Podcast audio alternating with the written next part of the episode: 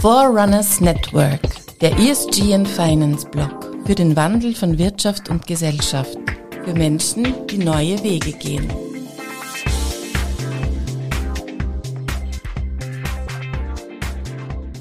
Herzlich willkommen, liebe Hörerinnen und Hörer von Forerunners Network. Heute ein ganz, ganz spannender Podcast, den wir hier präsentieren dürfen zu einem Thema, das wirklich kontrovers ist, nämlich Gentechnik neu.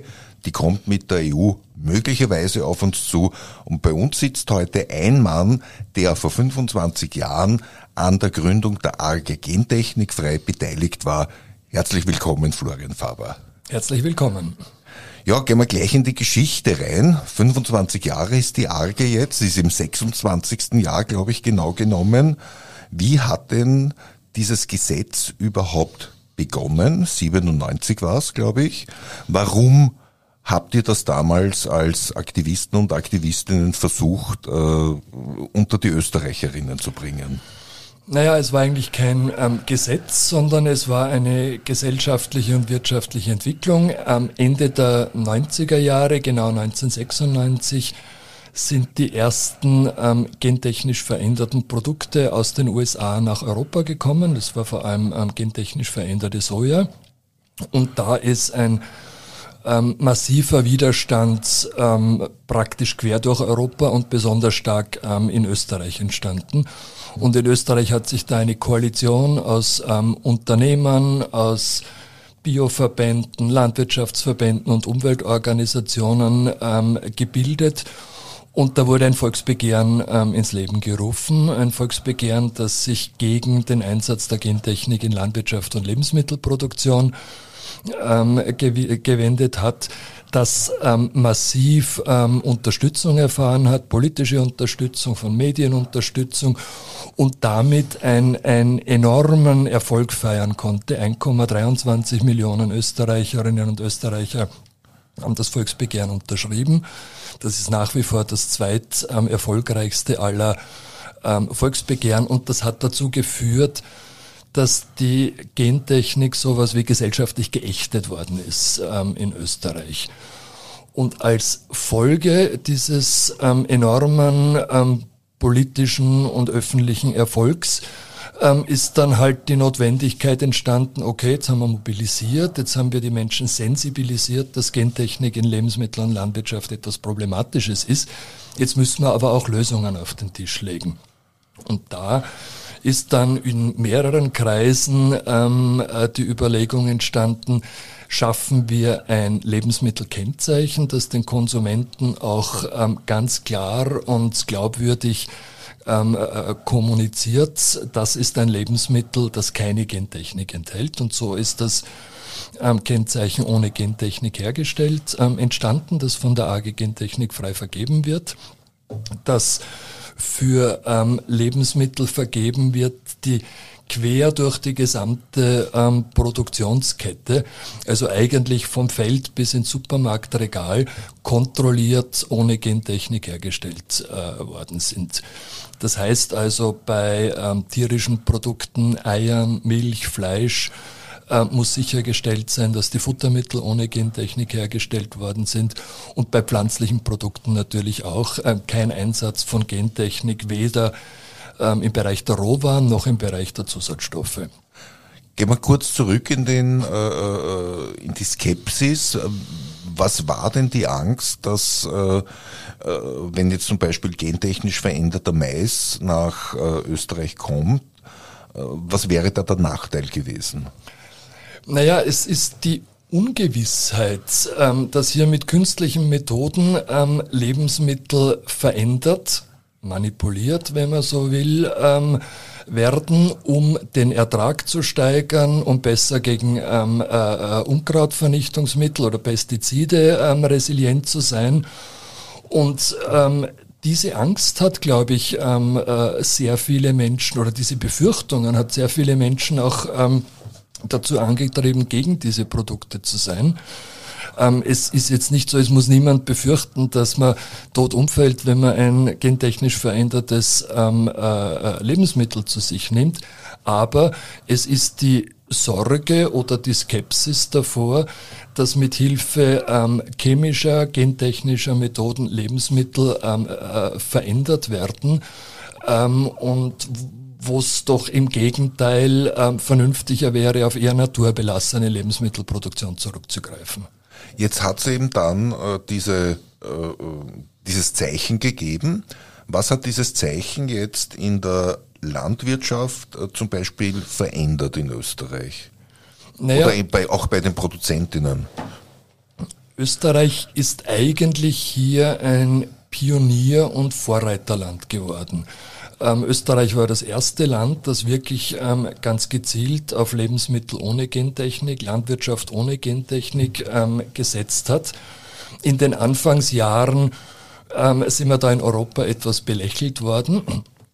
Aber so ab 2005, 2006 ähm, wurde erkannt, ähm, was der Wert äh, derartiger Produkte ist und vor allem, dass es die Produkte sind, die auch tatsächlich von den Konsumentinnen und Konsumenten gewünscht werden und gekauft werden. Und hier ist in Österreich ein Qualitätsmarkt ähm, entstanden, der zum Vorbild ähm, für mehrere europäische Länder ähm, geworden ist. Das, was es in den 90er Jahren oder Ende der 90er Jahre in Österreich entstanden ist, ist mittlerweile auch nach Deutschland expandiert. Auch in Deutschland gibt es ähm, einen sehr großen Markt für ähm, äh, gentechnikfreie Lebensmittel. Und das ist so quasi eine zusätzliche oder besondere Qualitätsstufe äh, für Lebensmittel, die eben dafür stehen, dass sie naturbelassen und ohne künstliche Veränderungen hergestellt werden. Das heißt aber jetzt nicht zwingend, äh, dass diese Lebensmittel teurer sein müssen.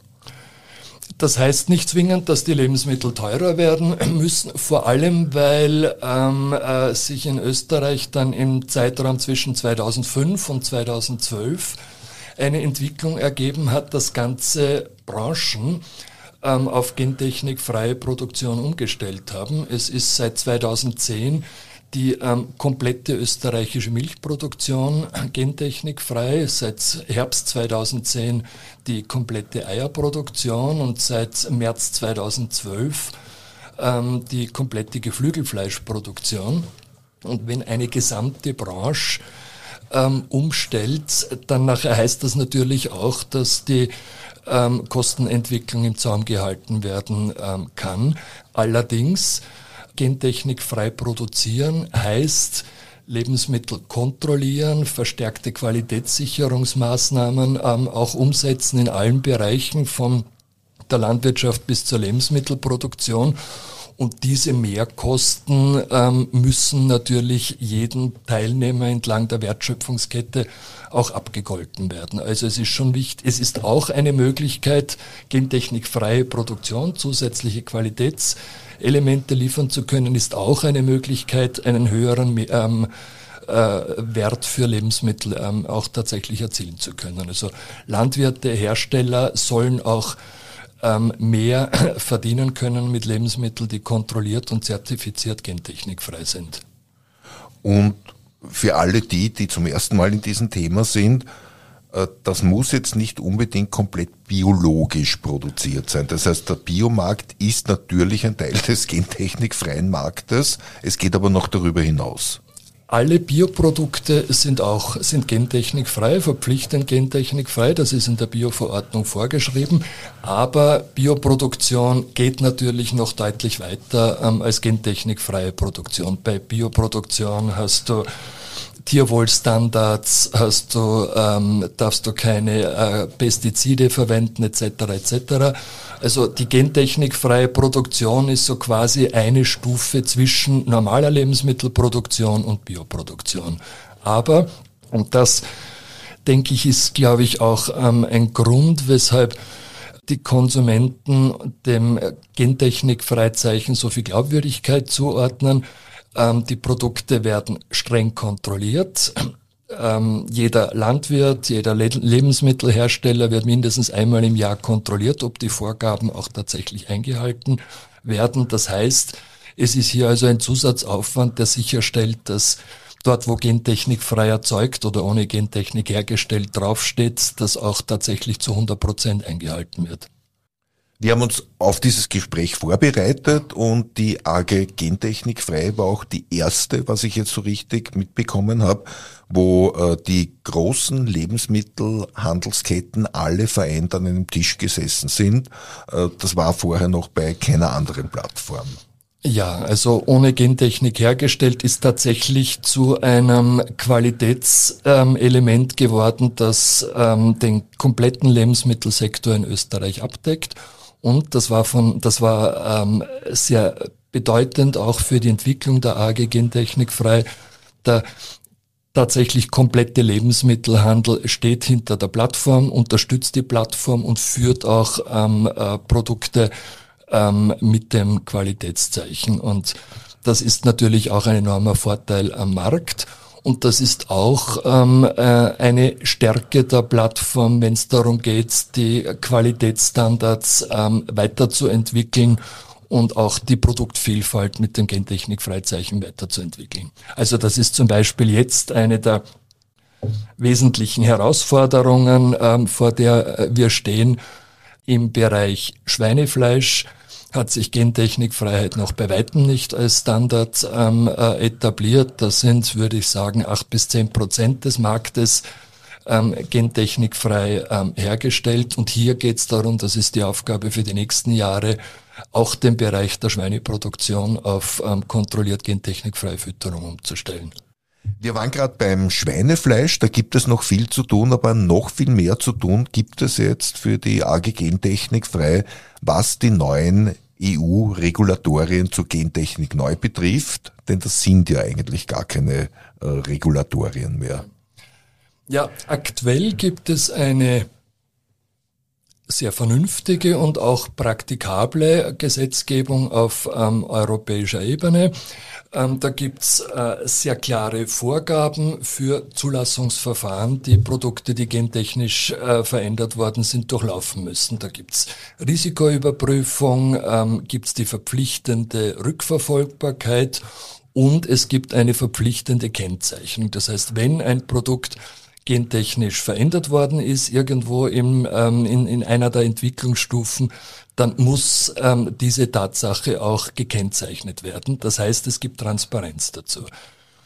Jetzt gibt's allerdings die sogenannte neue Gentechnik. Das sind ähm, deutlich verfeinerte Verfahren als die bisherigen gentechnischen Verfahren. Und hier gibt es einen ganz massiven Druck seitens der Biotech-Industrie, die das entsprechende Saatgut, die entsprechenden Produkte auch in Europa auf den Markt bringen will.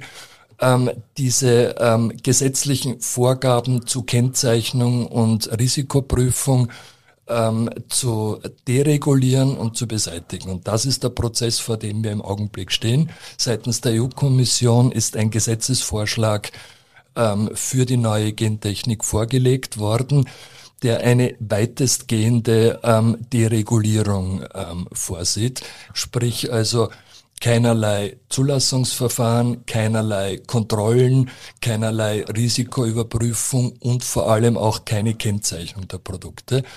Das heißt, die derart ähm, veränderten ähm, äh, Lebensmittel oder Lebensmittelzusatzstoffe könnten in die Nahrungsmittelkette kommen, ohne dass der Konsument oder auch der Verarbeiter weiß, dass sie drinnen ist. Und das, ähm, denke ich, ist ein gravierendes Problem.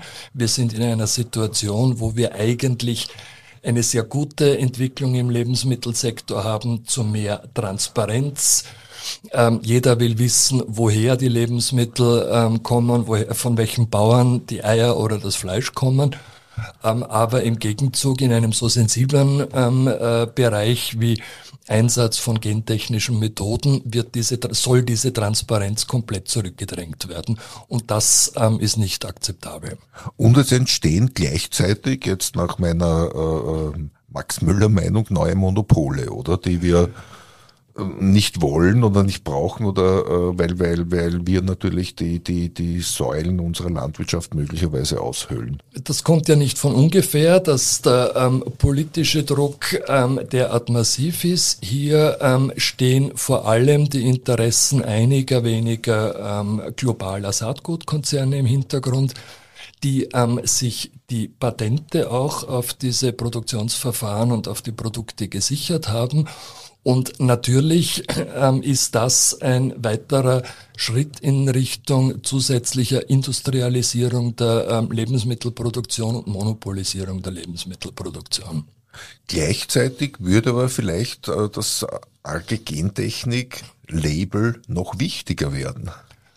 Ja, wobei, ähm, wenn es keine Information über die ähm, Beschaffenheit der Produkte gibt, dann kannst du auch nicht ähm, sicherstellen, dass das Endprodukt auch tatsächlich ähm, gentechnikfrei ist. Es braucht diese Transparenz, es braucht die Möglichkeit ähm, äh, zu wissen, ist eine Soja, ist ein Reis, ist ein Raps, der im Lebensmittel oder im Futtermittel verwendet wird, auch wirklich ähm, ohne Gentechnik hergestellt.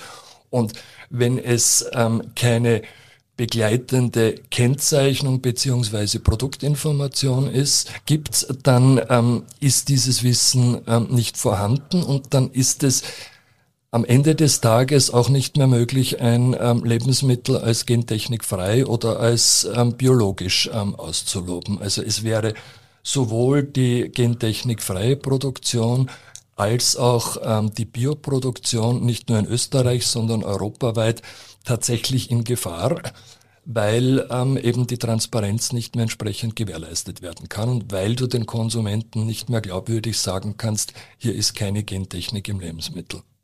Naja, und jetzt haben wir in Österreich eine ganz, ganz große Allianz äh, gegen gentechnisch erzeugt, erzeugte Produkte. Was sind denn jetzt da die, die äh, Pläne? Äh, man muss es das, äh, man kann es in Österreich ja kaum bekämpfen, ja, weil äh, da ist die Meinung relativ äh, klar. Wie arbeitet man dann in Europa, um das Ganze möglicherweise zu stoppen und äh, äh unsere Biolandwirtschaft und gentechnikfreie Landwirtschaft äh, weiterhin äh, so erzeugen zu lassen wie bisher? Das ist eine Frage, die auf europäischer Ebene geklärt werden muss. Und hier laufen derzeit ähm, die äh, Verhandlungen, und das sind politisch sehr sensible ähm, äh, Verhandlungen. Ähm, die ähm, EU-Kommission hat den Gesetzesvorschlag ähm, vorgelegt.